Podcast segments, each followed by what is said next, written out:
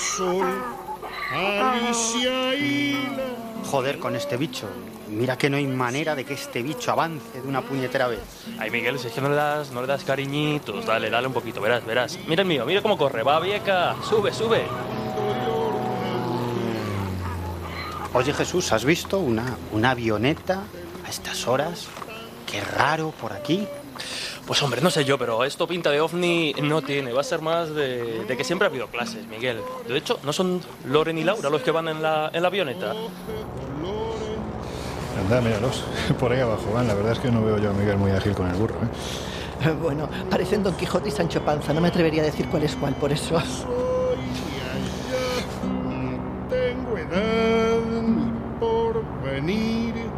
La verdad es que este sitio incluso de noche es que es espectacular, ¿verdad? Con esta luna.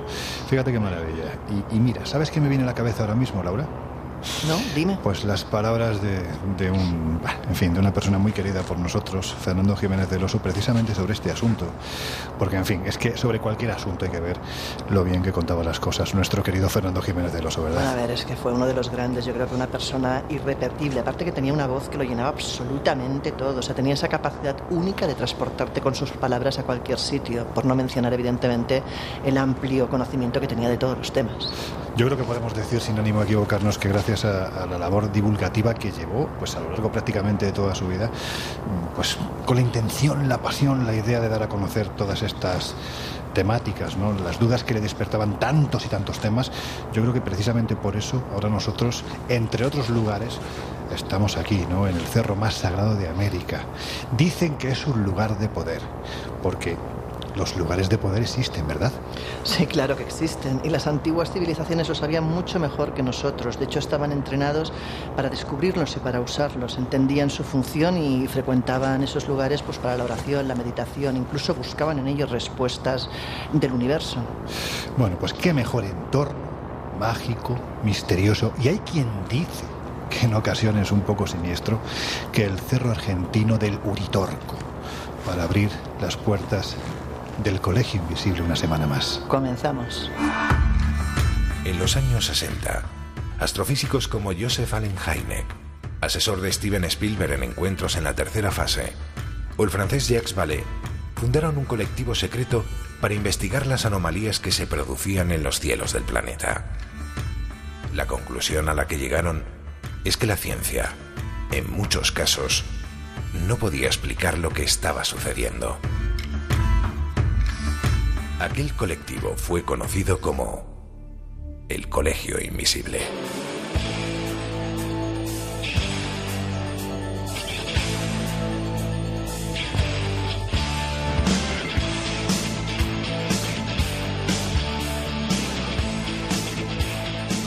El Colegio Invisible, con Lorenzo Fernández Bueno y Laura Falcó en Onda Cero.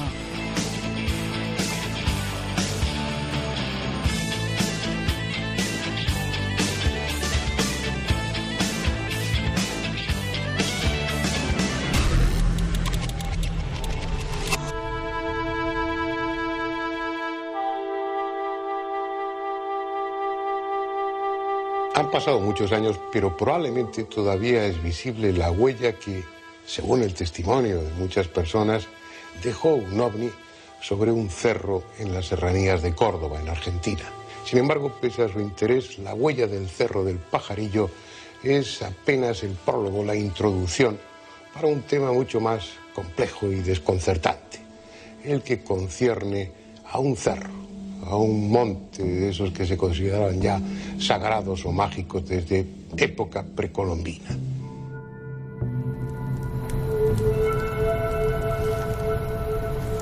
Bueno, pues estamos en un lugar que hay que decir que fue cerro sagrado para una etnia muy particular.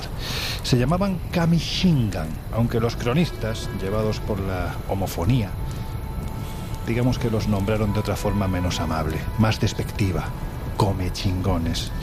Sea como fuere, este lugar ha sido y es punto de peregrinación desde hace ya muchos siglos, porque aquí se producen fenómenos de todo tipo. Estamos hablando de desapariciones misteriosas, de los siempre presentes objetos volantes no identificados. Aparecen también extraños seres de blanco, de los que después, por supuesto, que hablaremos, e incluso se habla de la presencia de una ciudad oculta, como si estuviera en otro plano, a la que se accede y no siempre se vuelve, porque, como decimos, estaría en otro punto, quién sabe si en otra dimensión. Dicho esto, Vamos a empezar por el principio, porque Laura, ¿qué es exactamente un lugar de poder? ¿Qué características espirituales o físicas o geológicas o lo que sea ha de tener un sitio para que se le considere de esta forma? A ver, los lugares de poder son simplemente, y digo simplemente entre comillas, un punto o una zona donde la energía que brota de la Tierra se percibe de una forma diferente o es distinta.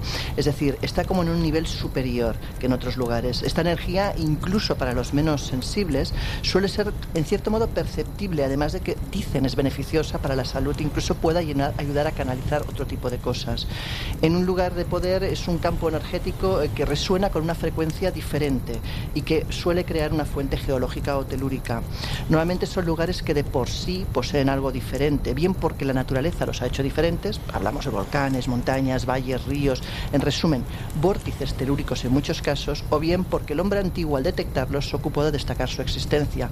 Y en este caso hablamos pues de catedrales, iglesias, pirámides o dólmenes. O sea que por lo que estás hablando, Laura, son lugares que parecen que han sido sacralizados desde un tiempo muy antiguo, ¿no?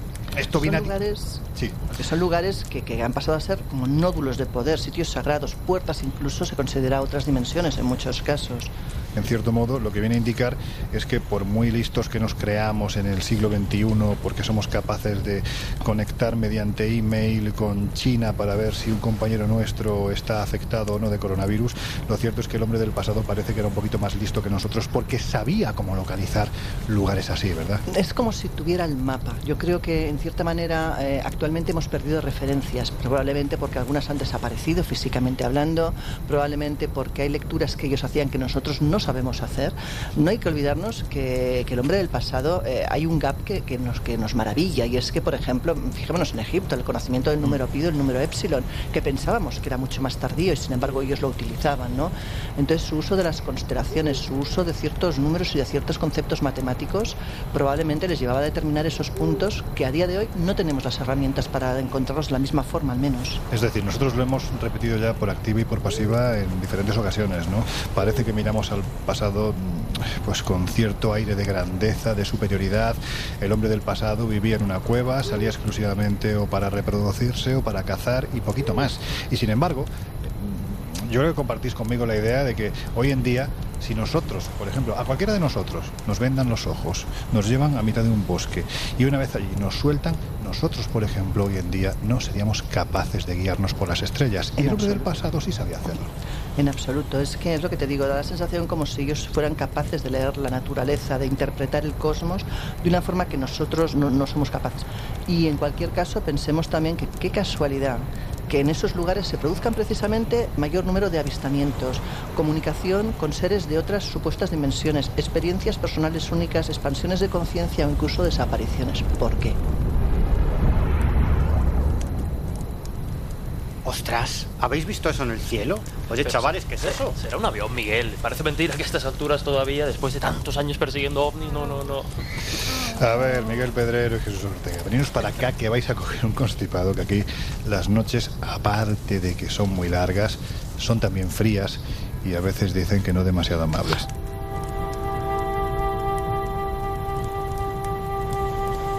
El Colegio Invisible. El periodismo de misterio ya está aquí, en Onda Cero.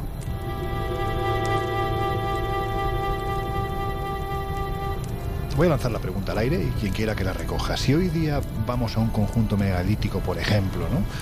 para saber si está sacralizado, con unas varillas de Zauri, vemos que en muchas ocasiones se cruzan en ciertos puntos de este conjunto megalítico. ¿Era esto una forma de saber dónde se encontraban los lugares de poder? Sí, yo, estoy absolutamente convencido que los antiguos constructores de dólmenes y megalitos los construían en ese lugar por, por una razón muy concreta. De hecho, y esto es algo, algo muy conocido, prácticamente todos los pueblos tradicionales de la Tierra creían en las energías telúricas, es decir, que había determinadas zonas donde la Tierra emanaba algún tipo de poder o influjo especial y de hecho cada uno de esos pueblos denominaba estas zonas de forma diferente. Zonas ventana, venas del dragón, puertas del bien y del mal, puertas de ángeles y demonios. Fíjate. Es decir, que y, esto es una práctica que se sigue haciendo hoy en día. ¿Por qué ciertos lugares de la Tierra podrían emanar esas energías telúricas diferentes? Pues fundamentalmente por lo que hay debajo de la Tierra. La creencia es que tanto los ríos subterráneos como las vetas, como las fallas, provocan algún tipo de campo electromagnético especial que con las varillas o con el péndulo son, pues, se, puede, se puede captar. Y de hecho hay una teoría muy extendida que dice que los dólmenes y megalitos en realidad serían como las agujas de acupuntura de la tierra. Sabes que en la acupuntura, que es una técnica de la medicina tradicional china, cuando te pinchan con la aguja, lo que pretenden es eh, activar los centros energéticos de tu cuerpo. Mm. En este caso, dólmenes y megalitos servirían para activar los puntos energéticos del planeta y por lo tanto que, que esas venas del dragón o esas serpientes energéticas continuaran o continuarían circulando por debajo de la Tierra. Oye, ¿os habéis dado cuenta de que Miguel ha tenido que tener una subida bastante dura porque se ha quedado ronco de gritarle al burro? ¿Qué te ha pasado con él, hombre? Sí. Pobre animalito. Sí, sí, yo le decía arre, arre y como siempre no me hacían ni puñetero caso. Se lo tienes que decir en francés. Te, tengo arre, una... arre. Eh, exacto, que es que le pega más. Te, tengo una experiencia muy mala en Isla de Pascua eh, encima de un caballo, muy mala. Menos mal que no era debajo. Eso, Sí, me pensaba pensando lo mismo. bueno, eso lo dejaremos para un, para un futuro viaje que seguramente Isla de Pascua es de esos lugares a los que seguramente volveremos. Pero hablando de lo que estábamos comentando ahora mismo, ¿no? Em, ¿Cómo intuía el chamán que un lugar era precisamente eso, un centro de poder? ¿Estamos hablando de gente con capacidades especiales? Yo prefiero casi hablar de una sensibilidad quizás más desarrollada. O sea, yo hablar de poderes, como eh, hay gente que se refiere a eso como dones, poderes, bueno, no sé si realmente es eso. Yo creo que eran personas con una sensibilidad distinta, con una capacidad quizás de sentir cosas que los demás pues igual no sienten Mm. y, y al final eran los guías de la comunidad en muchos casos. Fijaros, yo, yo creo que, que a lo mejor hacían algo no muy diferente a lo que se hace hoy en día, cuando un zahorí busca un pozo subterráneo. Es decir, que seguramente utilizaban varillas o, o- con su propia mano alguna técnica para captar, digamos, esas, esas diferencias energéticas. Sabéis que la radiestesia, en teoría, lo que, lo que trata de buscar con, los, con las varillas o con el péndulo son, eh, digamos que algún tipo de diferencias electromagnéticas, eh, porque por debajo de la Tierra va, circula un río o algo así, ¿no? Es decir, que tendría más o menos, más o menos una base real. De hecho, es muy conocido cuando se representa a un druida, por ejemplo, que son- eran los sacerdotes de los pueblos celtas, se lo suele representar al lado de un menhir o un dolmen Sí. contactando con el más allá o con los espíritus. Hombre, en realidad son dos culturas que no tienen nada que ver. Los dólmenes y los megalitos son de la época neolítica, son muy antiguos, son muy anteriores al nacimiento de los pueblos celtas. Pero los celtas consideraban que esos dólmenes y megalitos estaban construidos ahí, en ese lugar, por algo, que no eran zonas elegidas al azar. Y por lo tanto, en esos dólmenes y megalitos, lo que buscaban era ese contacto con el otro lado, ¿no? Y, y eso es algo que ha llegado incluso hasta, hasta nuestros días, porque es la teoría de las famosas líneas ley. Sí, ¿no? claro. Es decir, y, y esto parte de Ya, pero bueno, no te quedes con... Es la teoría. Vale, pues fíjate, esto empieza en el año 1921, un arqueólogo aficionado que se llamaba Alfred Watkins descubrió, él estaba muy interesado por todo lo que tenía que ver con los monumentos megalíticos y con las tradiciones que apuntarían a un, a un saber oculto desconocido de la humanidad, y él llegó a la conclusión que esos dólmenes y megalitos en realidad marcaban caminos, caminos del neolítico que iban hacia algún lugar.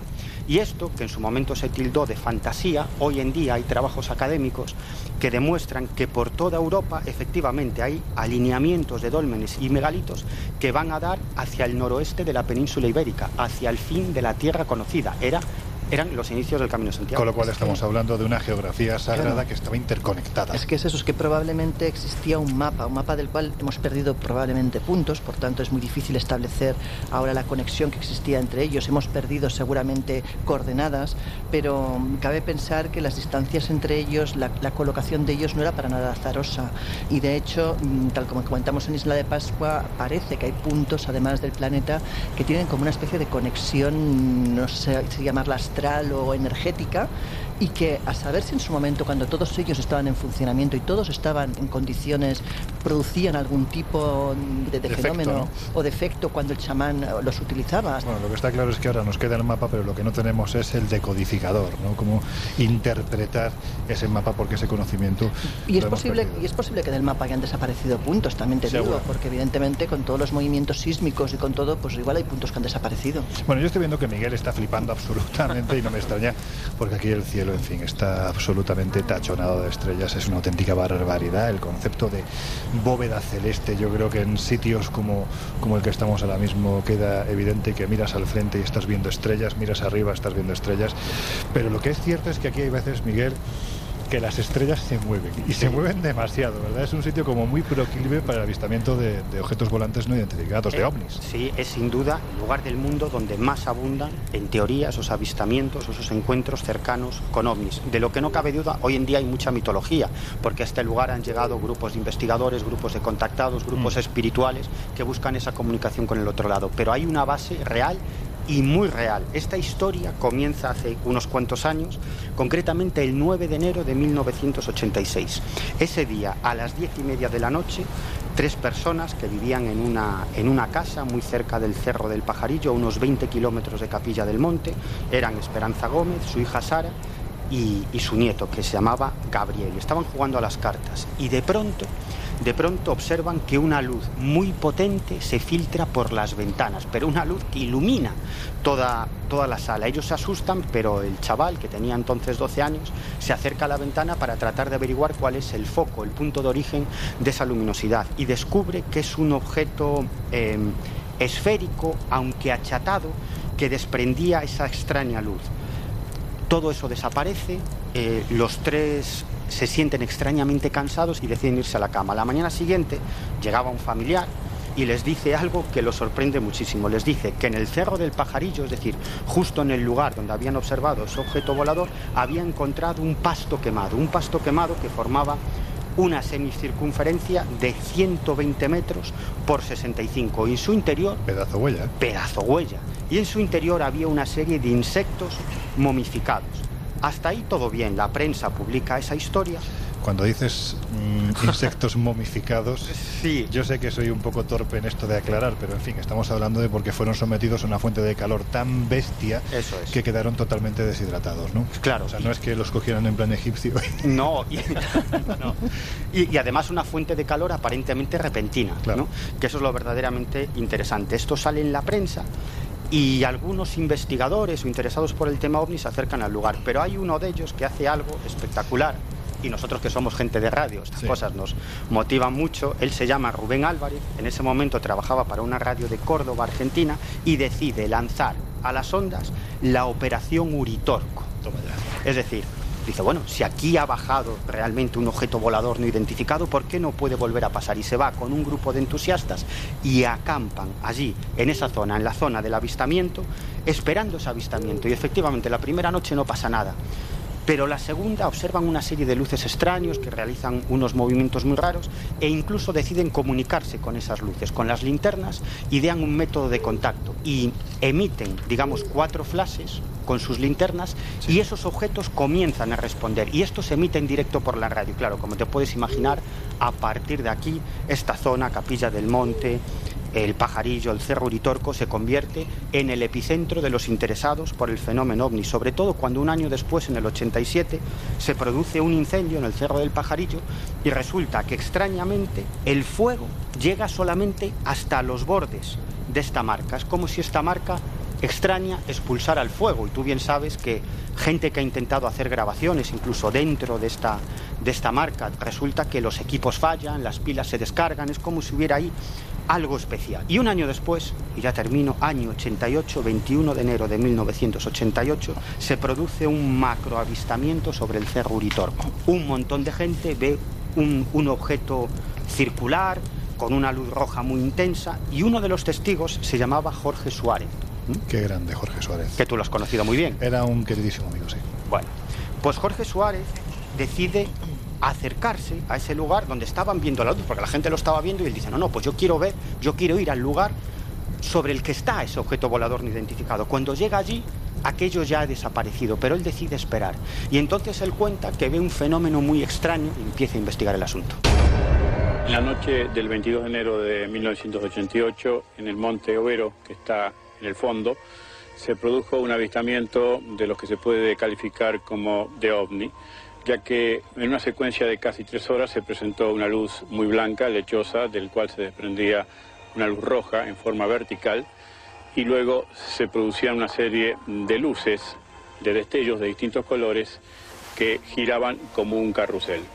Tres o cuatro veces fue lo que avistamos con mi familia esta circunstancia tan especial y al otro día, al venir a este mismo lugar que habíamos marcado, nos encontramos con una huella de aproximadamente 40 metros de circunferencia. Jorge Suárez, por aquellas fechas, era subsecretario de Turismo de la pequeña localidad de Capilla del Monte, que es la ciudad que si miráis ahí al fondo, las lucecitas que se ven son precisamente las de esta ciudad que, como decía Miguel hace unos minutos, se ha convertido en un centro hoy en día de peregrinación de todos aquellos pues eh, seguidores de la neo new age eh, del bueno pues el fenómeno contacto todo lo que tiene que ver incluso con la mitología celta también ha llegado a calar en este lugar. Es muy habitual que paseando por Capilla del Monte te encuentres una figura de un extraterrestre sentado en, un banco y al lado un pequeño duende celta que le, la está mirando. Es decir hay una mezcolanza brutal pero todo parte de un sitio que es muy especial, ¿no? porque todo lo que es la cordillera en la que ahora mismo estamos, con el Cerro Ritorco, sagrado para, para esta etnia de los comechingones, el Cerro del Pajarillo, son sitios de poder desde la noche de los tiempos. Son sitios raros. La propia, el propio crecimiento de la tierra en este lugar es tan abrupto que sorprende. Pero además la sensación en ocasiones de que te mareas, de euforia, en fin, aquí se producen múltiples sensaciones porque el sitio seguramente será por corrientes subterráneas de agua o vaya usted a saber por qué, pero lo cierto es que estamos hablando de un sitio muy especial. Y como os decía, Jorge Suárez era subsecretario de Turismo de Capilla del Monte, un hombre que jamás se había acercado a nada que tuviese que ver con fenómenos extraños, fenómeno ovni, en fin. A partir de la investigación que realiza sobre la que Juan José Benítez definió como la huella ovni más grande del mundo, Jesús cambió su vida completamente, ¿verdad? Cambia radicalmente y algo que a mí desde el principio me llama la atención y bueno ya sabéis que suelo ser el más escéptico de este equipo es eh, cómo Jorge Suárez mantuvo los pies en la tierra investigó la cuestión pues desde una pasión tremenda. Pero bueno como bien decías a partir de, este caso la, visión y el interés de, este entrañable personaje que es Jorge Suárez cambia radicalmente y a partir de ahí se convierte casi casi en el corresponsal pues de los diferentes divulgadores e investigadores que, que querían hablar de, de, este fenómeno, entre ellos nuestro añorado y querido Fernando Jiménez del Oso. A partir de ahí, bueno, pues el interés va a más y comienza a fomentar una serie de iniciativas orientadas precisamente a la investigación seria y rigurosa del fenómeno OVNI. Quizá la más llamativa sea la fundación del mítico CIO, Centro de Informes OVNI, donde, bueno, pues a compañeros, pues como a ti mismo Lorenzo, te tienen mucho cariño, revistas como, pues eso, Año Cero, Enigma, ¿no? Durante mucho tiempo han supuesto demasiado, pues, mucho, muy, muy, importantes para, para, esta gente. No solo eso, sino que también comienza una carrera divulgativa a través de, de, la radio con un programa que también se ha convertido casi casi en mítico, que ahora continúa su pareja alternativa extraterrestre, con el que hicieron algo muy parecido a lo que estamos haciendo ahora. Llegaron sí. a hacer una retransmisión precisamente de una macroalerta ovni aquí, en este, sí, señor, en sí, este señor. lugar. Cambió la vida de, mi querido amigo Jorge Suárez. Hace apenas cuatro años sufrió un infarto fulminante y se nos fue. Las conversaciones que tuvimos en el centro de informes OVNI, que era su propia casa, un lugar donde había todo tipo de fotografías de, de objetos volantes no identificados que se habían obtenido sobre el Cerro Uritorco. Eh, informaciones de revistas, de periódicos, todo estaba colocado meticulosamente junto a un gran ventanal desde el cual se veía ese cerro Uritorco al que bueno, pues desde aquel año 86 Jorge Suárez prácticamente veneró porque como os decía, como decíamos, le cambió literalmente, le cambió literalmente la vida. Pero bueno, no nos vamos a poner nostálgicos, aunque la verdad es que en estos lugares a veces es justo y necesario, porque es cierto que cuando hablamos del Uritorco y hablamos de, del fenómeno que más le gusta a Miguel, el fenómeno ovni, cuidado, no estamos hablando de algo actual. Yo recuerdo cuando vine aquí la primera vez en el año 99, Fernando Jiménez del Oso, antes de que saliéramos de la redacción de Enigmas, nos dijo, chicos, tomad nota, porque allí hasta el mismo alcalde del pueblo ha visto ovnis. Y era verdad. Bueno, pero es que esos ovnis, o esos, lo que sea que se asociaba a las luces, figuras, de seres antropomorfos muy altos ya eran dibujados en el arte rupestre de hace miles de años en esta misma montaña. Pero es que además si hay algo que está muy asociado al Cerro Uritorco son determinadas presencias que aquí dicen que son espirituales. Así las llaman, ¿no? Son seres de blanco que aparecen la mayoría de las veces con intenciones muy variadas. Laura, ¿qué puede haber detrás de este tipo de apariciones? Y otra pregunta que te voy a hacer, porque sé que me vas a contestar que sí, ¿son habituales en otros contextos? Bueno, no existe una única explicación, pero sí existen diversas hipótesis, ¿no? Desde pensar eh, que son seres de otro mundo, de otras dimensiones. Otros, por ejemplo, prefieren asociarlo quizás a, temas religiosos, ¿no? Podríamos relacionarlo incluso con las apariciones de Fátima, Garabandal o apariciones marianas o con otros, con otros muchos lugares donde han habido apariciones diferentes. En ese sentido, no hay una explicación única. Claro, estamos hablando de que realmente hay algo que mm, se manifiesta, no sabemos el que es, que parece estar ligado a lugares de poder o lugares sagrados desde hace muchos cientos de años y que dependiendo del entorno sociocultural y sobre todo religioso en el que se manifiestan, se interpretan como humanoides o se interpretan como la Virgen de Fátima. si tú ves una imagen, una, una imagen blanca resplandeciente, pues en un entorno religioso pensarán lo que tú dices, que es una virgen o algo así, y en un sitio donde la religión no pinta nada, pues pensarán pues que es, que es una aparición eh, fantasmal o que es un ovni. Esto lo que viene a decirnos, Laura, es que hay lugares en los que parece que este tipo de fenómenos, este tipo de presencias, pues eh, se repiten, ¿no? Los testigos aseguran que se aparecen y de hecho, concretamente en un punto del país, las Islas Canarias, hay un lugar donde viene a ocurrir algo parecido, el conocido como Barranco de Badajoz en Tenerife, ¿verdad? Bueno, tiene una historia increíble. En unos minutos volvemos a abrir las puertas del Colegio Invisible en Onda Cero. And it's been the ruin of many a poor girl. And me, oh God, I'm one. If I listen to my mama,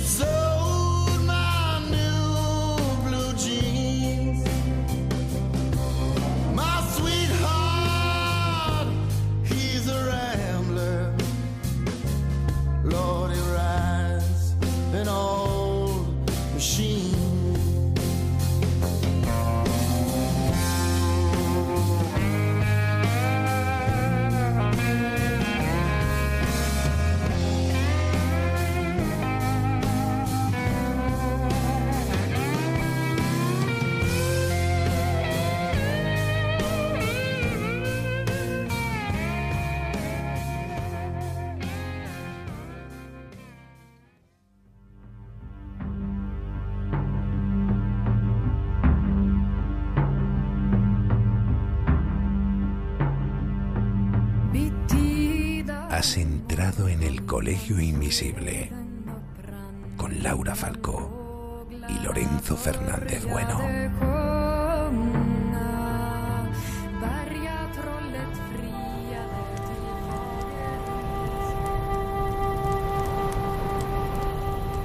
empieza entre el 1910-12 más o menos y empieza con un grupo de trabajadores que están pues el suelo para, pues, para encontrar bolsas de agua que en ocasiones eh, emanaban de la zona y en la medida que se fue acercando la tarde parecía como que la mala suerte les acompañaba, ¿no? porque sufrieron diferentes accidentes que casi les provoca pues, el tener que parar absolutamente con las obras que estaban realizando.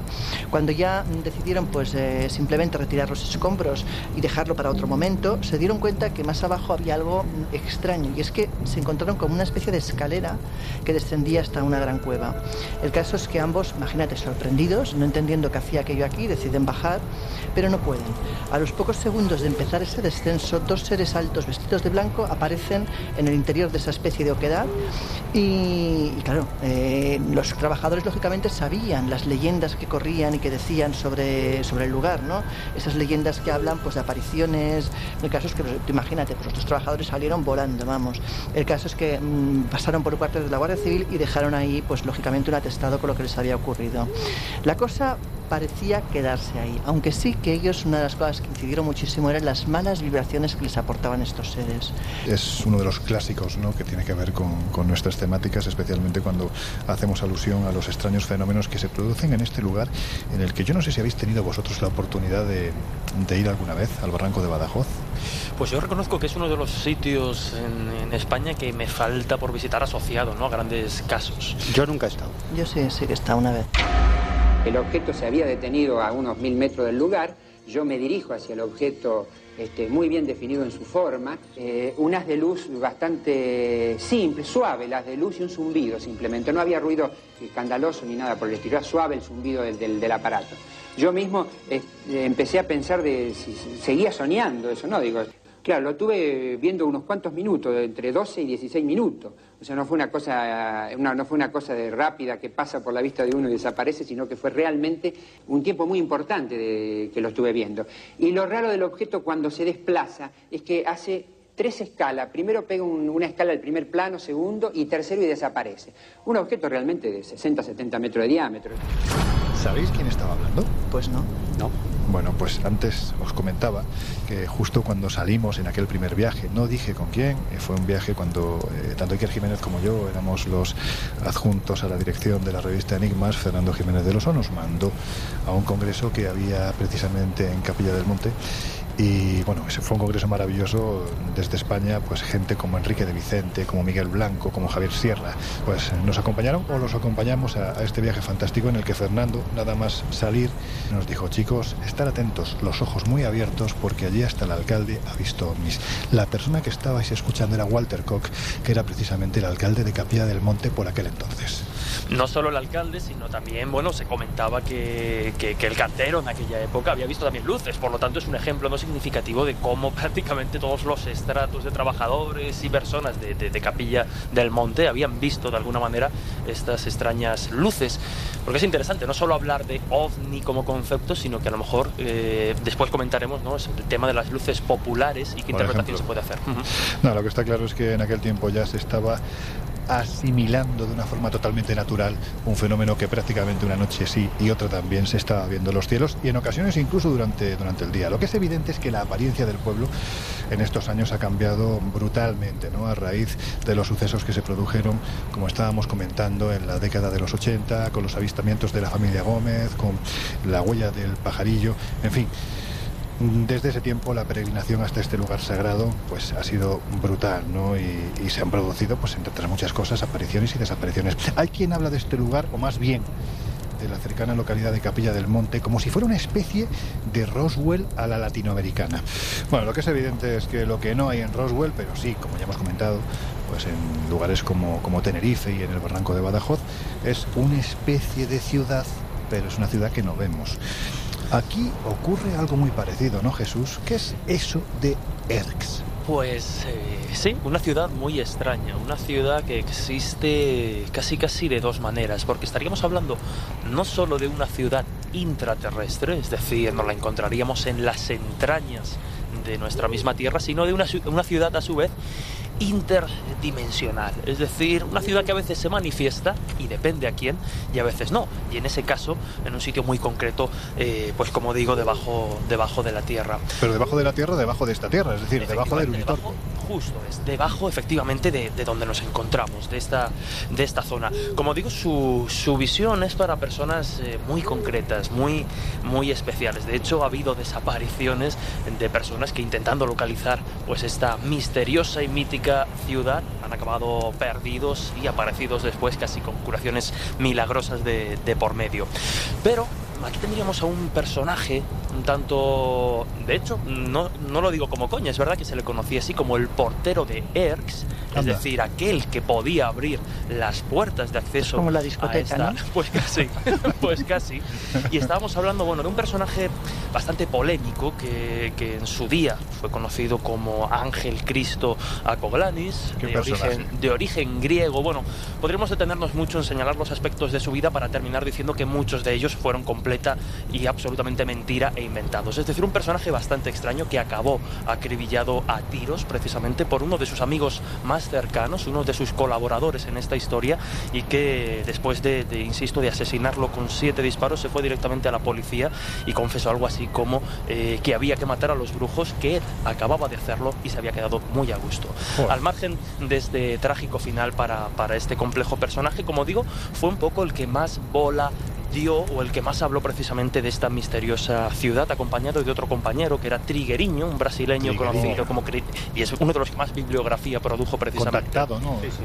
Efectivamente, y que además venía y bebía también de fuentes de un extraño personaje que algún día saldrá en el colegio como fue George Adamski. Es decir, nos vamos encontrando relaciones extrañas que nos van dando detalles de lo que era esta ciudad. ¿Pero qué contaban de ella? ¿Qué decían de ella? Pues contaban básicamente eso, ¿no? Esa ciudad intraterrestre y dimensional en la que habitaban seres seres que cuando eran visibles eran principalmente vistos con una especie de túnica blanca, unos seres que... Yo tengo entendido que incluso también se les, a veces se les había visto como esferas de luz. Efectivamente, por eso antes, justo por eso antes citaba el detalle de esas luminarias que a veces, bueno, habría que quizá orientarlas desde otra interpretación. Pero como digo, estos seres que incluso pues sorteaban los desniveles del terreno de manera muy suave, es decir, parecían no caminar, sino prácticamente deslizarse por estos escarpados eh, caminos, bueno, pues se pensaba que eh, estos habitantes no querían saber nada de los terrestres, de los que ahora mismo estamos aquí, y como digo, para acceder a ellos eran personas muy selectas, sobre todo de los que, bueno, pues iban a meditar e intentar incluso abrir esa puerta, quién sabe si interdimensional, que hoy estamos intentando abrir aquí de algún modo. Y sabes que muchos de los que se han acercado demasiado siempre, según la tradición y las crónicas incluso, de lo que aquí se cuenta, de lo que aquí supuestamente ocurre, hay quien dice que quien se ha acercado demasiado a la entrada a ERX ha accedido, pero hay ocasiones en las que no han salido. Pero por si faltara algo, además, aquí también se habla de un objeto de poder que hace años ya tuvieron entre sus manos dos grandes entre los grandes, Juan José Benítez y Fernando Jiménez del Oso. Mira, me lo he traído grabado en el teléfono y si os parece, yo creo que qué mejor entorno donde ellos hace años en el año 89 grabaron una de las series más míticas de la televisión, En Busca del Misterio. En este mismo lugar acamparon y en este mismo lugar estuvieron hablando de la conversación que iban a tener con Guillermo Alfredo Terrera. Y Guillermo Alfredo Terrera, en su casa, les contestaba de esta forma. Este es el famoso Simiwinki, que en lengua cósmica significa la piedra que habla, el bastón que habla. Mucha gente me preguntaba, ¿Cómo te llaman los maestros? No sé, les decía yo. No sé mentiras, yo sabía cómo me llamaba. Era Inti Chakmani, que quiere decir el hombre que tiene la fuerza del sol.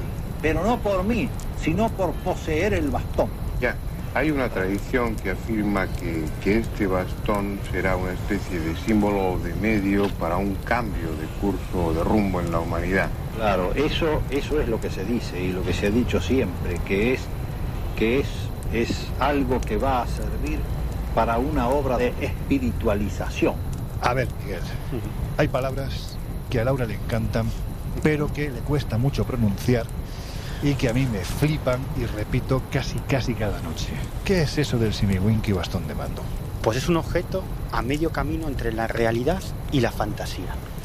Es real porque existe, es un bastón, un bastón de mando labrado en basalto, pulido de un color negruzco, de un metro diez centímetros de longitud, tiene cuatro centímetros por su parte más ancha y termina en punta. Y según su, no descubridor, porque luego veremos que él no fue el descubridor, pero el protector de ese, de ese bastón de mando durante muchos años, el gran Guillermo Terrera, en realidad este bastón de mando perteneció a un sabio que en la noche de los tiempos instruyó a determinados pueblos americanos, pueblos precolombinos. Y ese sabio, según Guillermo Terrera, se llamaba Multán o Bultán, que nos recuerda al mito de Botan, que era ese, ese dios que según diversas tradiciones precolombinas enseñó determinados saberes como la agricultura, eh, la caza, la astronomía a los pueblos precolombinos. Y de hecho Botan está representado en algunos monumentos americanos, en algunas pirámides, y se representa como un tipo con rasgos blancos y barbado, y se le suele representar incluso con una especie de, de, túnica. De ahí viene la teoría que defiende, por ejemplo, defendía el gran antropólogo Thor Heyerdahl, de que en realidad Botan, que por su nombre obviamente nos recuerda mucho al dios Botan nórdico, Claro. y otros dioses similares, que supuestamente llevaron ciertos conocimientos a los pueblos precolombinos, en realidad eran navegantes que procedían del norte de Europa. Vikingos. Vikingos, claro. Luego es bien cierto que aparentemente eh, ese bastón de mando fue analizado, digo aparentemente, porque aquí ya nos metemos en las brumas de, de la historia, por el Instituto de Arqueología de la Universidad de Córdoba, que determinó que este bastón de mando habría sido labrado hace nada más y nada menos que 8.000 años. En esta grabación que hemos escuchado, pues eh, precisamente Guillermo Alfredo Terrera, que por aquel entonces era catedrático de la Universidad Sí. de, de Córdoba, bueno, pues eh, se los estaba enseñando. Es decir, el bastón de mando estaba allí colocado claro. y Fernando y Juanjo tuvieron la oportunidad no solo de verlo, sino de tocarlo. No hay ninguna duda, ese, ese objeto existió y Guillermo Alfredo Terrera decía que, que ese bastón de mando fue objeto de las ansias de poder de determinados personajes muy poderosos, desde el general Perón, por ejemplo, que gobernó Argentina durante muchísimos años, hasta el propio Hitler. ¿no? Guillermo Terrera decía que el propio Hitler envió una expedición en busca de ese, de ese bastón de mando, al igual que alguna que otra sociedad hermética, ocultista europea. A ver, Jesús, echa un poquito más de leña que me da la sensación de que Laura tiene frío. Si yo tengo frío, ni te, ni te cuento, Miguel, que se frío. Pero es que, Miguel, tápate la cabeza, que el frío entra por la cabeza. Yo pensaba que era por los pies. Bueno, depende del caso, pero Depende del caso. En este caso me da que A, le entra más por a- la cabeza. a mí, a mí en general tengo dos extremos por los que me entra el frío. ¿Así cuáles? Los pies y la cabeza. Ay, a ver qué va a decir. En fin, bueno, Miguel, precisamente hablando del bastón de mando, vamos a recalcarlo porque es uno de los objetos muy vinculados a este lugar, al Cerro Uritorco, porque se supone que, entre otros custodios, en el tiempo pasado, quienes dispusieron de este bastón y de su poder fueron precisamente la etnia que consideraba el cerro sagrado eh, Uritorco como tal, ¿no? que eran los Kamishingan o los Comechingones. ¿Cómo fue descubierto este bastón de mando? Bueno, esta es una historia fascinante que, que da para una novela de estas tremendas. O sea que, eh, Laura, toma nota porque esto yo creo que te puede servir para una de tus novelas, ¿eh? porque la historia es tremenda. ¿no?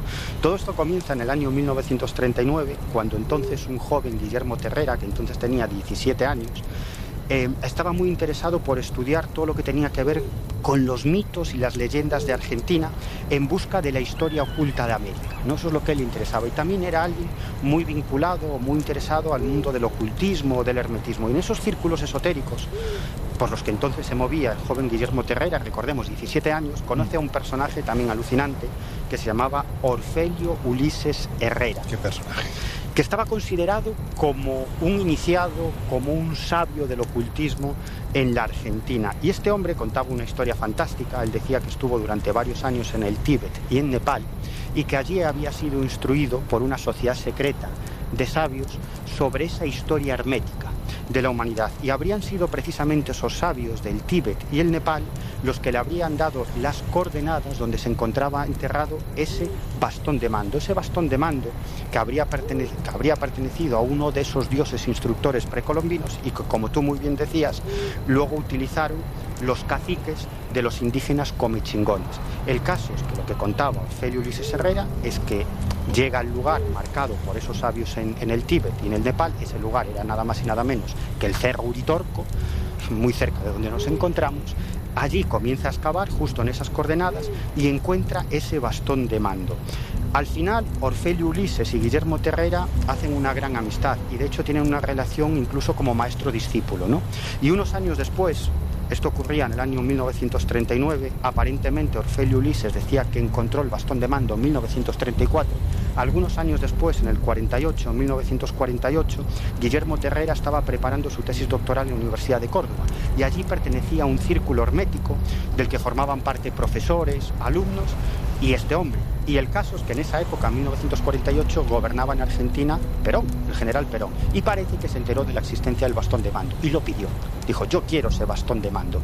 Y de algún modo le hicieron el 13-14, intentando ocultar el bastón de mando, no diciéndole nada, y ese círculo secreto de la Universidad de Córdoba decidió que desde ese preciso instante el bastón de mando iba a pasar de Orfelio Ulises a Guillermo Terrera. Estamos en el, hablando del año 1948.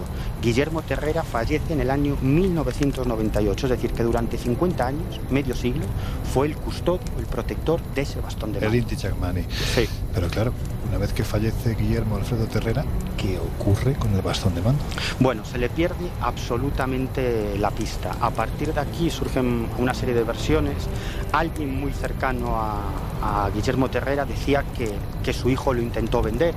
Hay otras voces, otras versiones que dicen que en realidad se cedió en secreto a un nuevo custodio, en este caso no, no conocido, e incluso hay otras versiones que dicen que en realidad el bastón de mando se dividió en tres partes y, en este momento hay tres personas que tienen cada uno una parte de ese bastón de mando.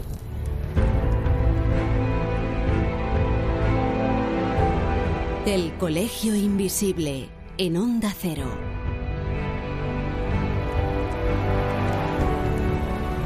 A mí sobre todo de esta historia la historia es muy alucinante, es muy fascinante, se mezcla la realidad, la leyenda, la fantasía, sin ninguna duda. Pero es que Guillermo Terrera, y tú lo apuntabas antes, no era un cualquiera.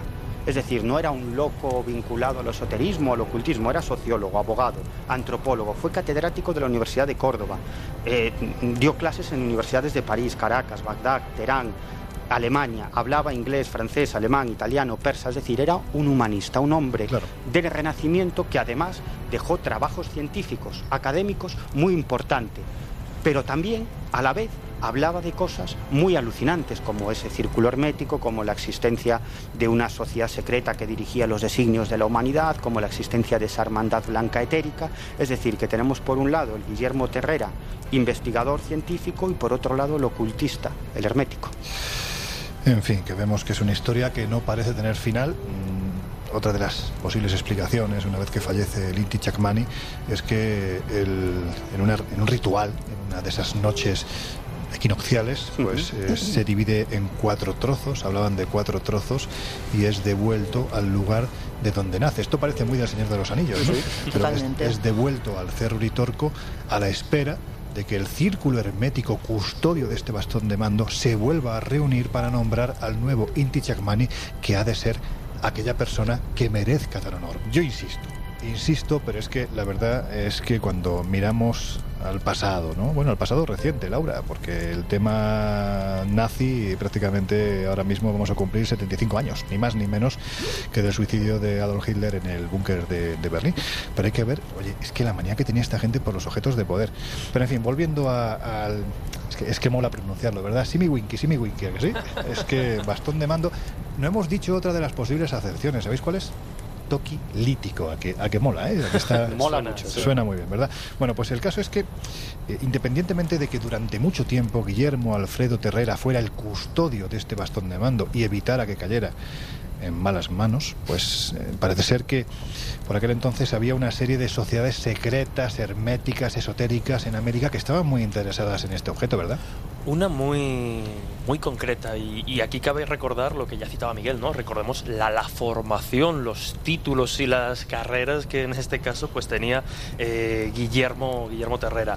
Había una, una, escuela primordial, escuela primordial de ciencia hermética en la que bueno se aglutinaban o se agrupaban una serie de, profesores, de investigadores, de estudiosos interesados precisamente pues en todo ese conocimiento de leyendas, eh, ocultista y de bueno metafísica, ¿no? Yendo a cuestiones más, más allá de lo convencional, entre las que estaba pues, esta clase de historias que hoy estamos recordando en torno al cerro Uritorco. Ya mencionábamos el descubrimiento de Orfelio Ulises del bastón de mando, cómo después de pasar ocho años en el Tíbet, por intuición casi localiza este objeto. Bueno, fue comunicación mental, ¿no? Según dijo él, fueron los maestros ascendidos los que le comunicaron telepáticamente dónde se encontraba el bastón. Algo parecido a lo que pasaba con esta ciudad de Erx, que se encontraba casi casi por, por intuición. Yo no sé si por intuición o por el bombo que, que se dio, que el peso que tenían los que formaban esta escuela primordial de ciencia hermética, que llegó eh, a oídos, ¿no? que se había encontrado este bastón, llegó a oídos de por aquel entonces eh, Juan Domingo Perón, el que fue presidente de, de Argentina por aquella época que sí que estuvo, bueno, pues bastante interesado en esta clase de cuestiones, hasta tal punto que ya lo comentábamos antes un poquito por encima, ¿no? Que llegó a solicitar o llegó a querer tener en sus manos este bastón de mando que ya sabemos lo que decían de él, ¿no? El que lo tuviese, pues tendría el poder, digamos, de, dominar, de cambiar, de, hacer lo que quisiera prácticamente en el mundo. Bueno, ya estuvimos diciendo en su momento, ¿verdad, Laura? Eh, pues, pues eh, a ver, para mantener el poder, cuando estuvimos hablando de, la lanza de Longinos, es que el poder que perseguía esta gente era un Reich de mil años y es que eso es una barbaridad de tiempo, por lo tanto hacía falta muchos objetos, ¿verdad? Bueno, claro, ellos pretendían pues eso, eh, constituir una nueva sociedad, un nuevo mundo prácticamente y para ello pues se querían rodear pues de todas ese tipo de artefactos, de artilugios que creían o que eran realmente mágicos y que les podían pues hacer perpetuar en el poder. Bueno, pues llegados a este punto, si os parece, hay una, una persona a la que conocemos, ¿verdad, Laura? Que es un queridísimo amigo, que vive además muy cerquita de aquí, en la población que tenemos ahí enfrente, en Capilla del Monte, que por cierto mañana nos ha invitado a comer. Mm, él hacía tiempo que decidió afincarse muy cerca del Uritorco porque conoce perfectamente todo lo que se cuenta de este lugar y sobre todo todo lo que se siente en este lugar. Si os parece, vamos a darle un toque a ver qué nos cuenta.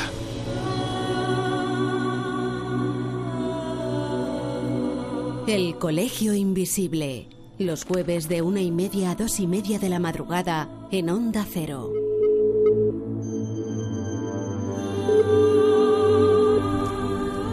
Hola, ¿cómo están? ¿Qué tal, Ricardo? ¿Cómo estás? Buena, Ricardo. ¿Cómo estás, Laura? Aquí desde Capilla del Monte, al pie del mítico Cerro Ritorco. Gracias por la comunicación. Gracias a ti, Ricardo, porque bueno, hay que decir que Ricardo González es uno de nuestros imprescindibles, una persona pues que ha viajado mucho por el planeta precisamente buscando esos lugares, siguiendo la pista de esos lugares de poder en los que se dice ¿no? que, que este tipo de, no sé si llamarlo energías, fenómenos extraños, en definitiva, lo que percibimos pero no vemos se manifiesta con una especial asiduidad. Eres escritor, eres viajero, eres compositor. De hecho, la música que estamos escuchando ahora mismo la has eh, compuesto tú. Te pueden encontrar en legadocosmico.com. Ricardo, yo sé perfectamente que tú el, tema del Uritorco, este lugar tan sagrado, lo, has interiorizado. Mm, en fin, eh, lo, lo percibes de una forma muy especial. Pero ¿qué tiene este lugar que gente tan diversa quiere venir a vivir aquí. Realmente el lugar es increíble.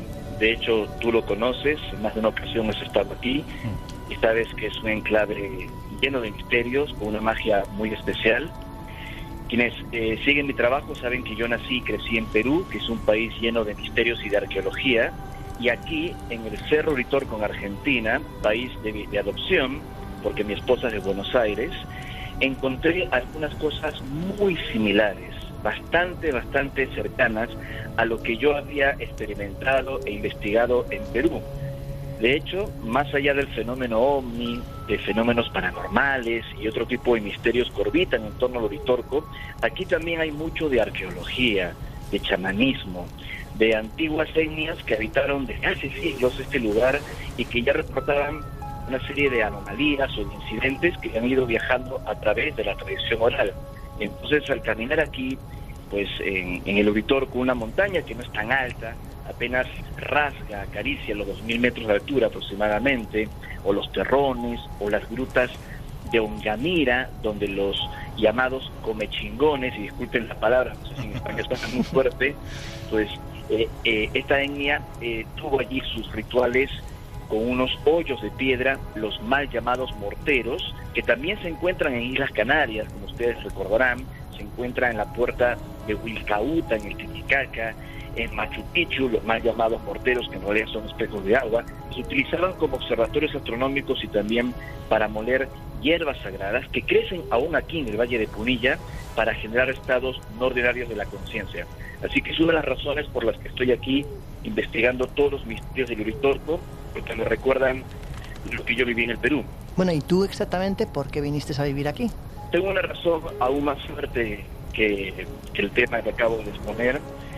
De pronto ustedes recordarán que hace varios años, a raíz de mis viajes a, a Rusia, a Mongolia, Asia Central, donde otrora el explorador ruso Nicolás Roerich habría bebido información vinculada a la leyenda de Chapala y de toda esta mitología y esta información, él tomó un símbolo llamado Chinta Mani. Chinta, pensamiento profundo en sánscrito, Mani, joya preciosa. La joya del pensamiento, la joya que puede permitir crear lo que tú crees. Y de este símbolo creó la bandera de la paz, que es un emblema muy conocido en las Naciones Unidas, el UNESCO, y yo fui convocado por el Comité Internacional de la Bandera de la Paz, que es una ONG de Naciones Unidas, para fundar coordinaciones de este comité, tanto en Argentina como en mi país de origen, en el Perú.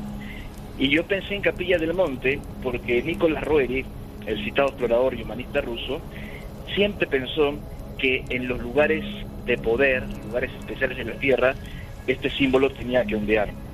Así es que en el año 2015 venimos con el comité, las autoridades aceptaron este símbolo místico, eh, humanista, y es la única ciudad de Sudamérica, Capilla del Monte, que tiene su mástil propio con la bandera de la paz.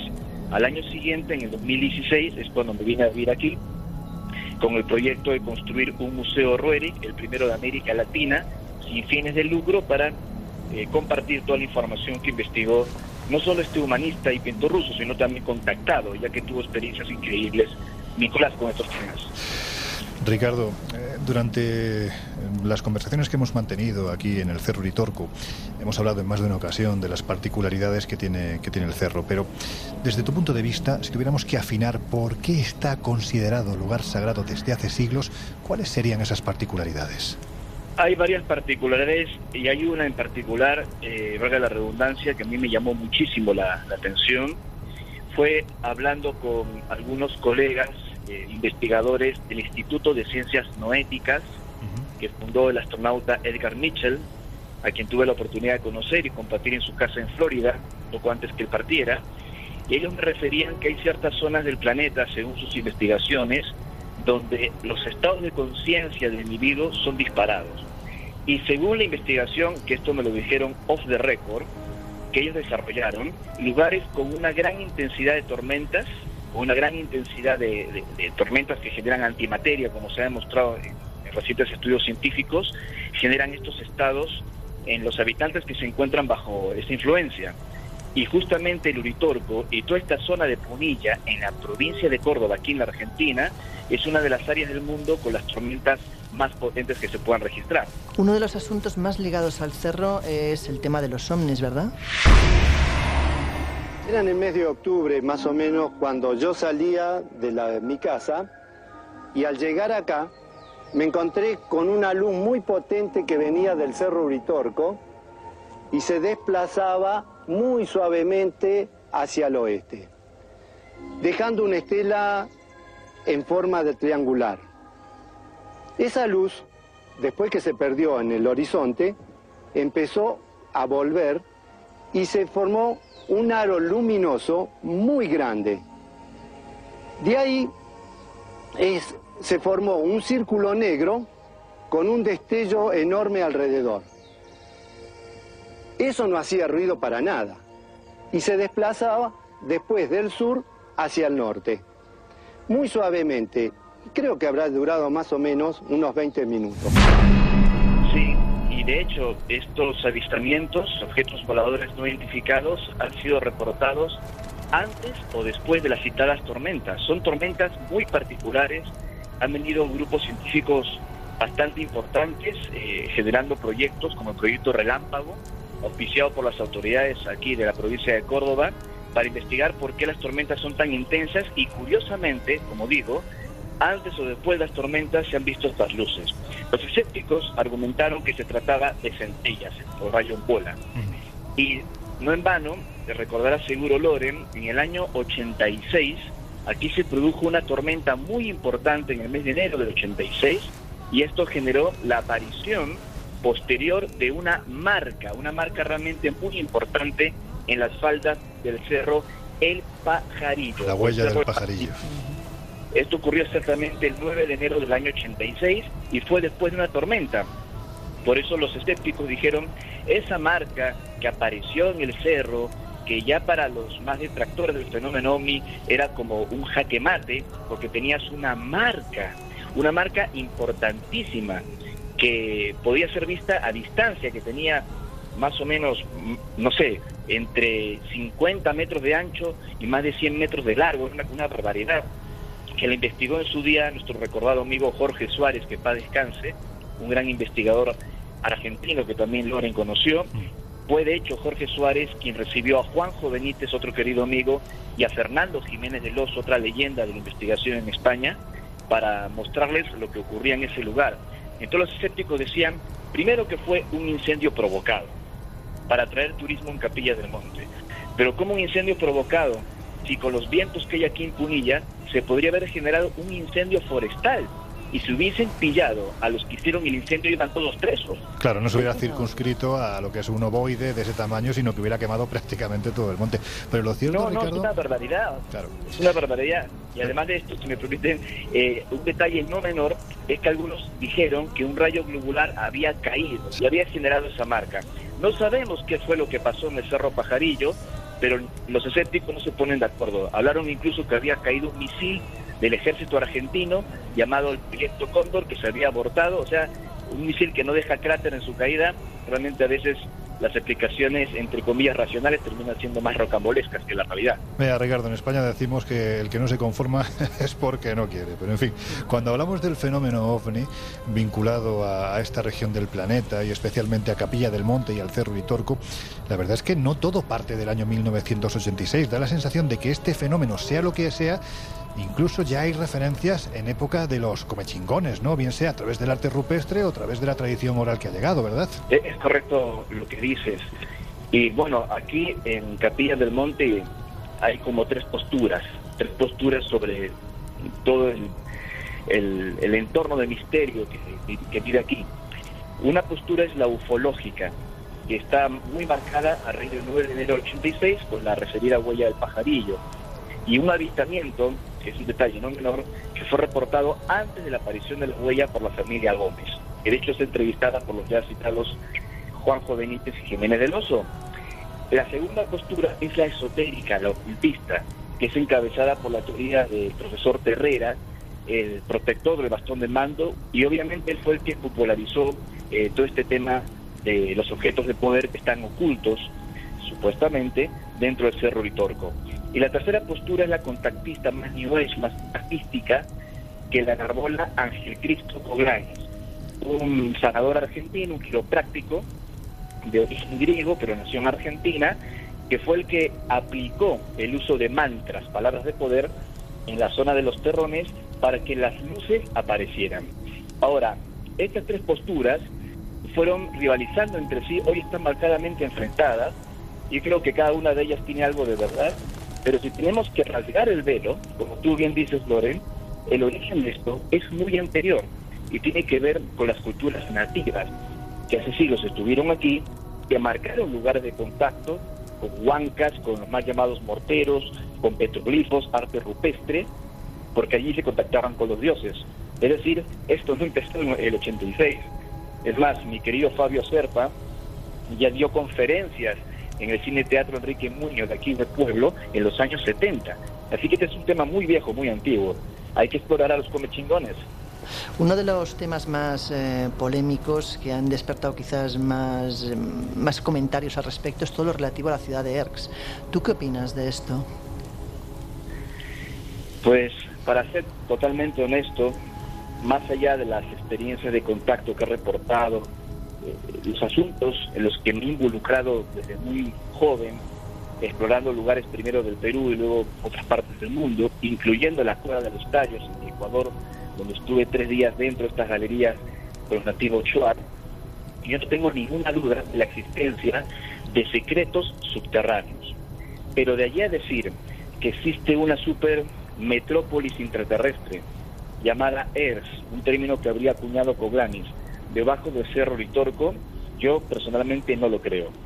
Eh, probablemente existan eh, túneles, galerías, porque tenemos algunas referencias, incluso algunos hallazgos en los que estamos trabajando en silencio. Eso es una cosa. Debería decir de que hay pues tranvías eh, con fuerza antigravitación que se están moviendo por debajo de nuestros pies, que hay familias que viven debajo de nosotros, que se casan, que tienen hijos, y que, que van evacuando a la gente que va llegando aquí. Eh, me parece que es un poco exagerado, que no tiene mayor sustento. ¿no? Lo que sí es cierto es que el término ERS es simbólico. Significa encuentros de remanente del cosmos con K sideral. Un término muy pomposo y muy New Age, seguro para los oyentes, pero fue el que acuñó el ya citado a Coglanis para describir un lugar de convergencia. Es decir, para mí, ERS es una realidad más de conciencia, es una realidad de un punto de contacto que una mega metrópolis intraterrestre. Y cuando se habla de contacto, precisamente, eh, Ricardo, se habla de la presencia, según los testigos siempre, de una extraña raza de seres luminosos, seres de blanco, que están literalmente asociados a este lugar, ¿no? O más bien a este, esta ciudad etérea que sería Erx. ¿Estarían estos seres, en el supuesto de que realmente existan, ligados al fenómeno extraterrestre como piensan muchos, o estamos hablando de otra cosa? Yo creo de que hay diferentes variables en este tipo de, de experiencias. No puedo negar la aparición de estas entidades alargadas, luminosas, que se han reportado aquí, porque de hecho yo mismo con un grupo de colaboradores las hemos visto las hemos visto en las faldas del Cerro Litorco, en, las faldas del Cerro Las Gemelas, a cierta distancia. Primero observabas como unas pelotas de luz a las que no le dimos mayor importancia, ¿no? Ni bien es una luz, aplicas la navaja de Ocan, la explicación más sencilla, la más probable, debe ser una lucierna. Pero esta luz se acerca, se comporta de otra forma y se estira como un chicle hacia arriba y hacia abajo y forma lo que aparentemente tú percibes como una silueta humanoide, realmente se te ponen los pelos de punta. ¿Quiénes son esas entidades si lo que vimos es genuino, si lo que ha reportado tanta gente de hace siglos, de hace siglos, no son relatos contemporáneos únicamente? Hay tradición oral, reitero y subrayo, que menciona las mismas apariciones blancas, brillantes, que aparecen en los campos, que aparecen en las montañas. Los lugareños aquí en la Argentina, en las sierras de Córdoba, suponían que se trataba del alma, del espíritu de personas que habían fallecido. Algo que es completamente factible y Laura Falcó sabe mucho de ello. Sin embargo, cuando todas estas manifestaciones, que no es necesariamente ectoplasma, un fenómeno paranormal, están asociadas a avistamientos de objetos anómalos en el cielo y a supuestos mensajes, ya tienes como un contexto que te dice que no todo lo que ves es espiritual, sino que está ligado aparentemente a las presuntas entidades del Uritorco. Así que es un misterio bastante amplio. Hay de todo, Lorena. Hace un rato hemos hablado del Simiwinki. ¿Para ti qué es?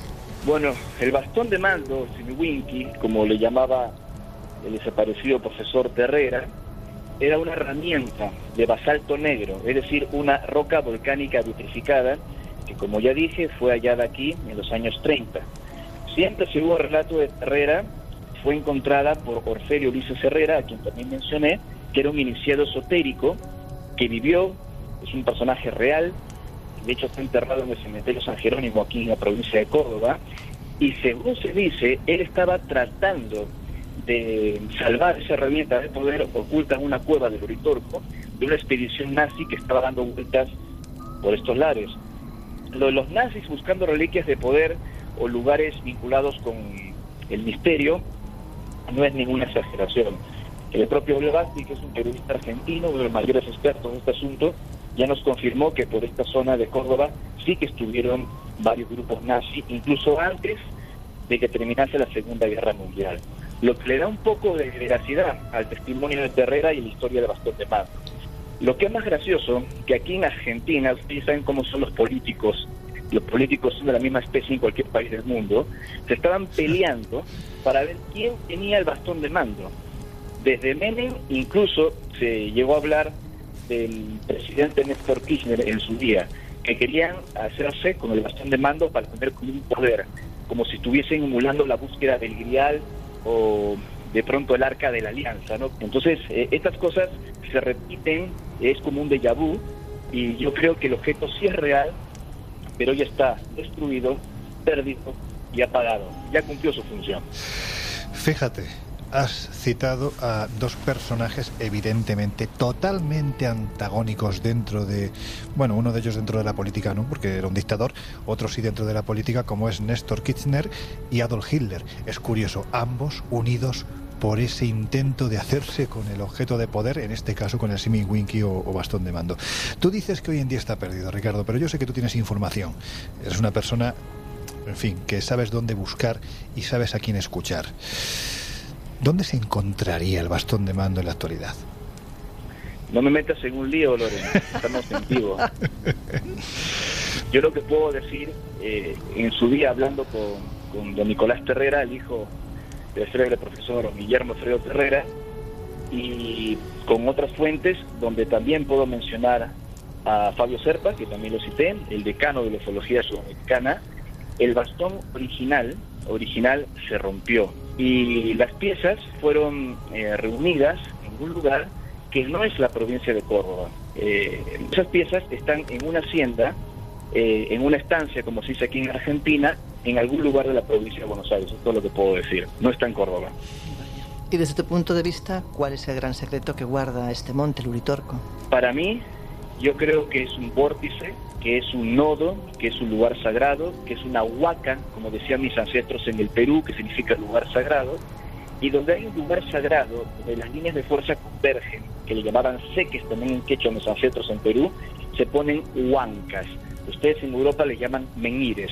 Entonces, una huanca y algunos símbolos en arte rupestre, también en petrolíferos, marcan que ese lugar en algún momento puede funcionar como dador de información, como una especie de terminal a una conexión mayor. Sé que puede sonar a ciencia ficción y hasta delirante, pero si exploran con bastante juicio las costumbres chamánicas en varias partes del mundo, les van a hablar exactamente de lo mismo. En mi país, en el Perú, se enseñaba así, y sé que en el Uritorco hay estas marcas que hemos venido explorando de Talampaya, o en cinco horas en coche de aquí, que está en La Rioja, en Cerro Colorado, que tiene más de 40.000 pictogramas, que es un reservorio de información impresionante, y los propios fenómenos que suceden en este lugar. Es decir, más que asociar el Uritorco a una base de ovnis o a un hipotético imperio subterráneo, yo lo asocio más como un gigantesco oráculo de información, un lugar vórtice que los chamanes de la antigüedad aquí conocían.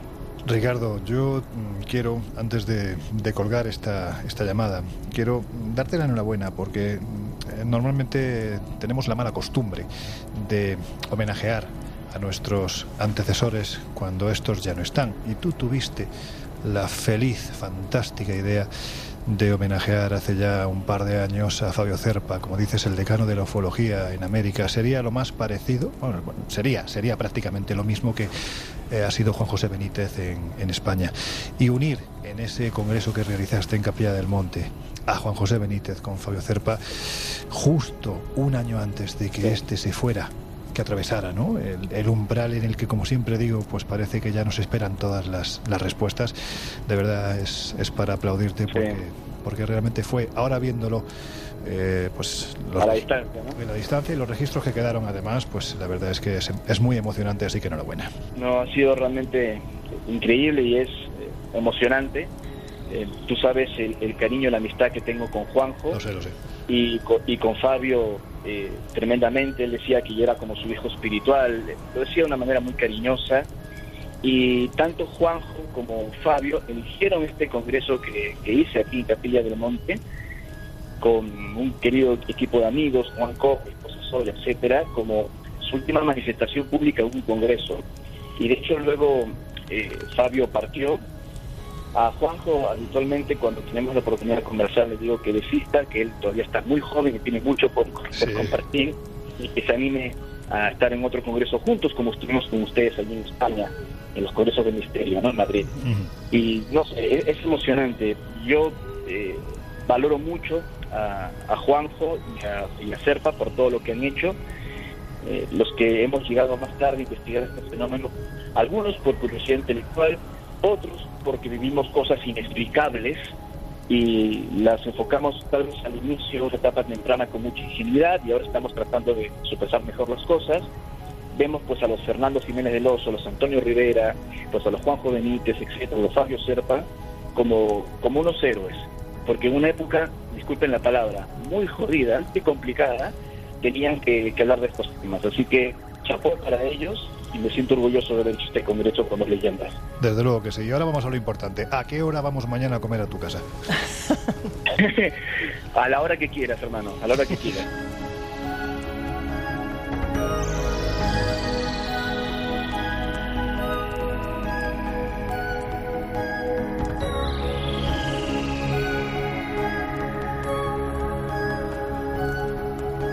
Bueno, es importante, dile a ese sol que tienes eh, de esposa, a Sol, dile que, que igual que la última vez, por Dios, qué ricas estaban las empanadillas. Madre mía, qué empanadas más buenas. Muchas gracias. Muchas gracias. Muchísimas gracias a ti.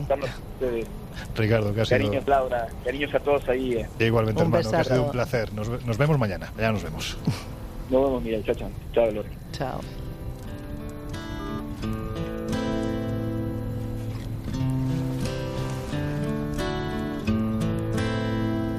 I hurt myself today to see if I still feel. I focus on the pain, the only thing. Miguel, me da a mí que tú dormir no vas a dormir, ¿verdad? Con este cielo. Tengo la sensación. No, me voy a quedar mirando el firmamento a ver si alguna vez se presentan tanto que los persigo, a ver si alguna vez, en vez de ir yo a ellos, vienen ellos a mí. Hablo de los ovnis. No, claro, tú te imagínate por un momento que se duerme y pasa. Vamos, es que se muere, o sea, Bueno, directamente. yo te digo, yo en el caso de Miguel, porque nosotros el trayecto de vuelta ya tenemos claro cómo lo vamos a hacer, pero Miguel, en tu caso, yo en vez de mirar tanto para arriba, miraría para el frente porque tu burro va por ahí adelante, míralo, se te ha escapado. Así que tú Déjalo, sabrás. prefiero ir andando. Bueno, pobre Lucero. Everyone I know goes away in the end. And you could have it all. My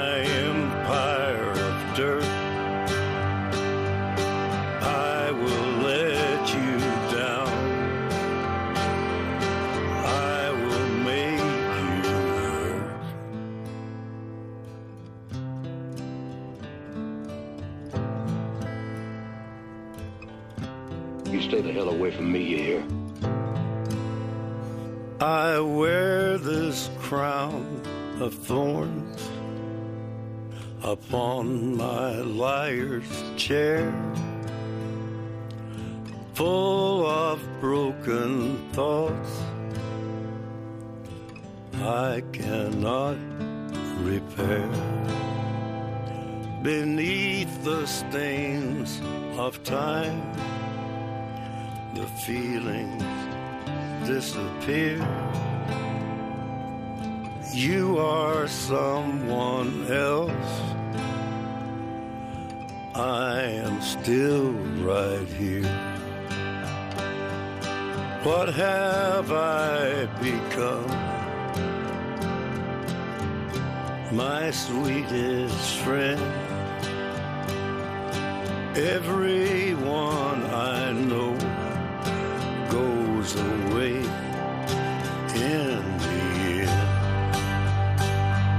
And you could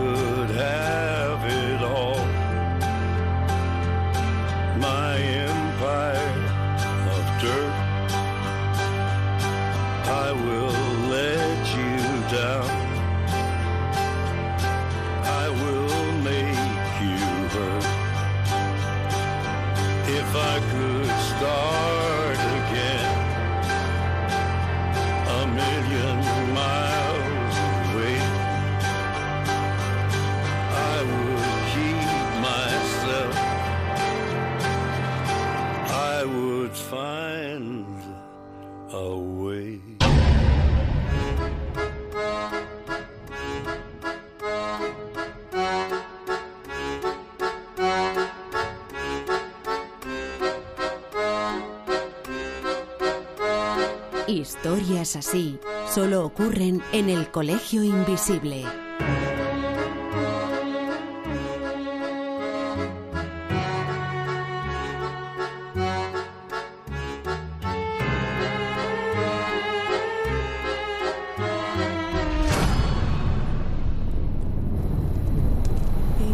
Sunshine when he's gone.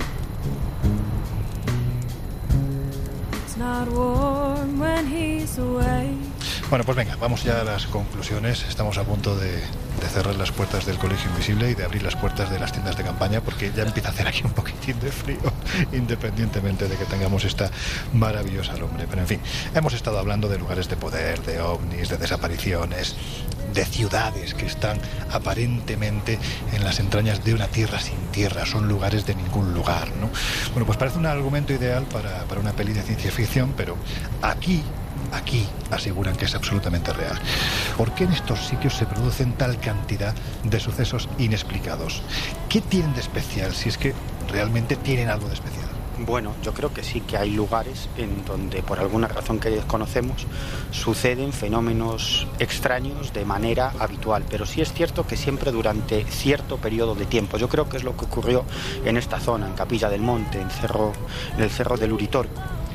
Yo te diría que de hecho, como te decía, yo creo que todos estos puntos no dejan de formar parte de un mapa, ¿no? Y, algunos pues, son montañas, otros son actualmente dólmenes, y en este caso yo creo que estamos sobre uno de esos puntos energéticos que por lógica, pues se, se convierte en un vórtice de fenomenología. Yo no sé si, atiende como tal ¿no? a, esa, ese lugar mágico que puede generar fenómenos, lo que está claro y no solo se comprueba en Uritorco, sino en sitios que ya hemos comentado, Barranco de Badajoz, Montserrat, por ejemplo, también allá en España, y es que en un momento determinado son eh, sacudidos por un fenómeno completa y absolutamente impactante, y bueno, la evolución natural ya la hemos visto, ¿no? Eh, acaba convirtiéndose en centro de peregrinación de toda clase de, de personajes, desde como señalaba Miguel, ¿no? Dice los investigadores o ufólogos más racionales que realmente van a buscar allí testimonios y encuentran casos impactantes, hasta personas, pues quizá con el, filtro de creencia un poco más pasado de, de, tuerca. Y eso al final genera, claro, pues una, una, casuística enorme, pero sí que es cierto que quedan, por lo menos en el caso de Uritorco, quedó señalado a partir de ese año 86 y que duda cabe que, que tiene un magnetismo especial para todos los, los interesados.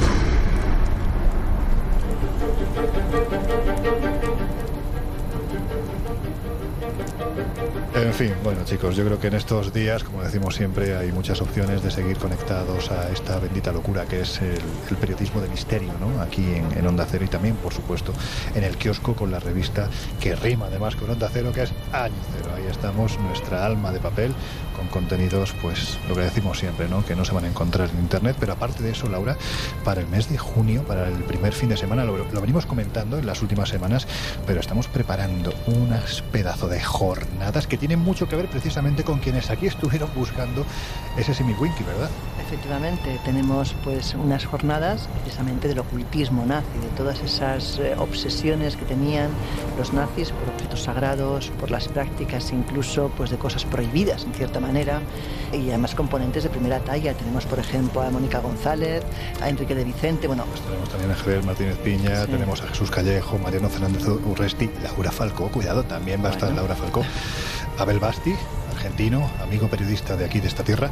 En fin, que va a ser un congreso, unas jornadas yo creo que muy atractivas, alrededor de las cuales además va a haber en rutas por ese Toledo maravilloso, una mágico. exposición de objetos también sagrados. Exactamente, una exposición en la que se van a ver pues piezas prácticamente iguales a las que buscaron los nazis y la que, lo que yo creo que va a ser la joya de la exposición, que es ese pedazo de, de réplica ¿no? a tamaño real de la última cena de, de Leonardo da Vinci. Pero en fin, eh, todo esto y mucho más sabéis que lo tenéis en www, aunque esto de www ya no se diga, yo como soy viejuno como Miguel, lo sigo diciendo, www.viajesprisma.com y por supuesto en nuestra web espaciomisterio.com. Que queréis seguir conectados con nosotros, contarnos lo que sea, casos, lugares que queréis que visitemos, lo que queráis. Podéis pues, escribirnos en el colegio invisible arroba onda cero punto es.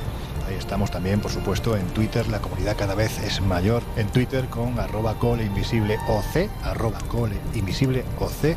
En Instagram y en Facebook, de la misma forma, el Colegio Invisible en Onda Cero.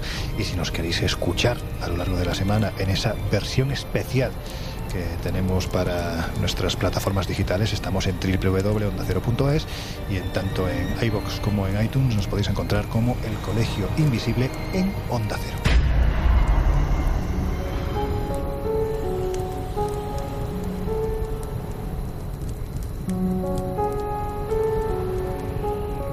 La primera vez que vine a Capilla del Monte y me planté delante del majestuoso, del magnético Uritorco fue en el año 1999. La carretera por aquel entonces atravesaba como una culebra la accidentada geografía y los que viajamos hasta allí, nerviosos, repasábamos las últimas notas.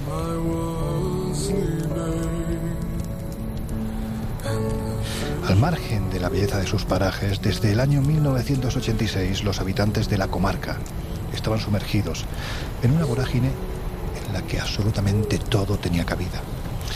Escaparates con panfletos de duendes élficos, de extraterrestres, cuartos curativos, laberintos de piedras de poder extraídas del cerro, libros, muchos libros, y por supuesto penetrantes olores y un desconcertante fenómeno ovni que aquí se manifestaba y se manifiesta en su más puro estado.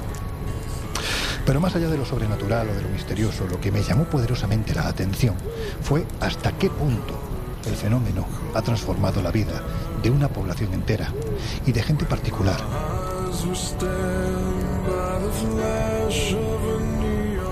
En fin, que el Cerro Uritorco es un lugar muy especial. Lo he vuelto a comprobar al plantarme nuevamente ante él, porque en sus entrañas se guardan innumerables historias. Relatos de esos que se susurran al calor del fuego, como hemos hecho precisamente esta noche en un enclave que deja profunda huella en el alma, como un imán que te atrapa y que no te suelta jamás. Ahora va a caer la noche sobre el Cerro Uritorco, el extraño lugar donde suceden extrañas cosas. De nuevo, sus luces misteriosas recorrerán las quebradas y puede que dentro de unas horas alguien sea otra vez testigo de la presencia de uno de esos seres venidos de distinta dimensión, del inaccesible reino de Erx. En cualquier caso, este cerro lleno de leyendas y escenario de acontecimientos inexplicables es un lugar especial. Uno de esos lugares del planeta donde aún habita el misterio. Bueno, chicos, Jesús Ortega, Hasta la próxima. tápate que te vas a Sí, constipar. sí, sí, sí, voy a meterme en el saquito y a ver si Miguel no me da la noche. Miguel Pedrero, el gorrito, ahora mismo hay que ponérselo, ¿eh? Sí, yo soy mayor y necesito un poquito de caldito. Ya tal, ya tal burro que al final mañana bajas volando. Laura faltó la semana que viene más. Por supuesto. Y ahora, como decimos siempre, os dejamos con José Luis Salas y sus no sonoras. Nosotros, llegados a este punto, cerramos las puertas del Colegio Invisible. Nos volvemos a oír. Esperemos, en un lugar muy especial dentro de una semana. Que seáis muy, muy felices.